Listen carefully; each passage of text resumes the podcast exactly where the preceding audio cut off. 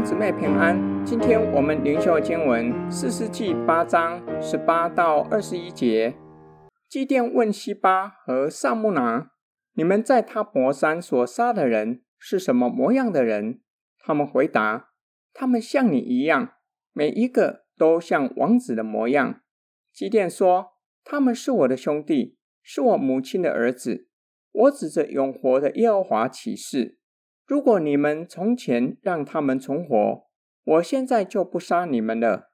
于是对他的长子以铁说：“起来，把他杀了吧。”但是那孩子不敢拔刀，只是害怕，因为他还是个孩子。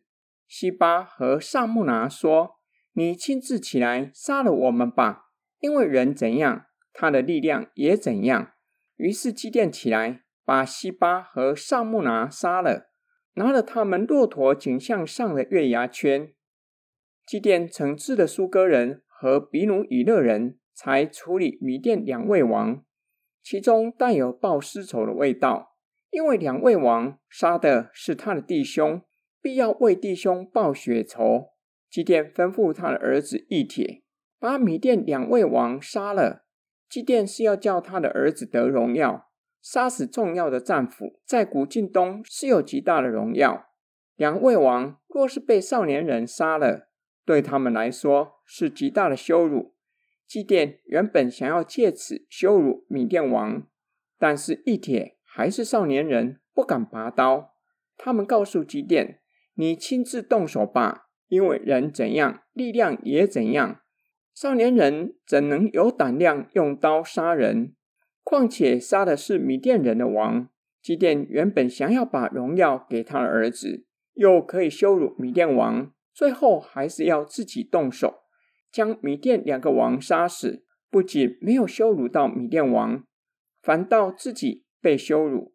基甸把西巴和萨木拿杀了，拿了他们骆驼颈项上带有宗教色彩的饰品月牙圈。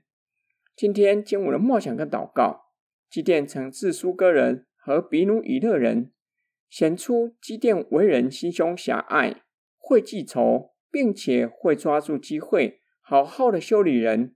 上帝呼召基甸，原是要叫他拯救以色列人脱离米甸人的手。基甸打败了米甸大军，又活捉米甸王，却是借此报杀害弟兄的血仇，已经显露出基甸没有全然顺服神。不再敬畏上主。除此之外，也显露基甸贪婪的本性，并且已经被异教徒同化。基甸把西巴和萨木拿杀了，却拿他们骑的骆驼颈项上的月牙圈。学习迷甸人从战俘的身上拿战利品，基甸正一步一步走向黑化，最后全面黑化。我们若是给罪恶留地步，若是没有及时的处理，罪恶会一步一步的侵蚀我们，使我们再次落到被罪辖制的地步。求主的圣灵光照我们，不要给罪恶留地步，并求主帮助我们，叫我们彻底对付罪恶，靠着主至死老我。我们一起来祷告：爱我们的天父上帝，基甸的一生成为一面镜子。